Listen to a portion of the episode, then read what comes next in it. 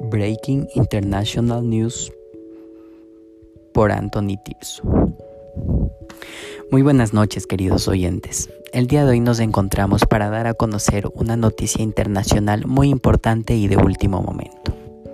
Este miércoles 1 de septiembre del 2021 se dio a conocer que la Organización Mundial de la Salud, la OMS, inaugurará un centro de inteligencia para pandemias. Según lo supieron indicar, es una plataforma mundial, la misma que ayudará a el acceso interdisciplinar a información para así poder predecir, detectar, prepararse y responder ante las amenazas sanitarias que existan en todo el planeta.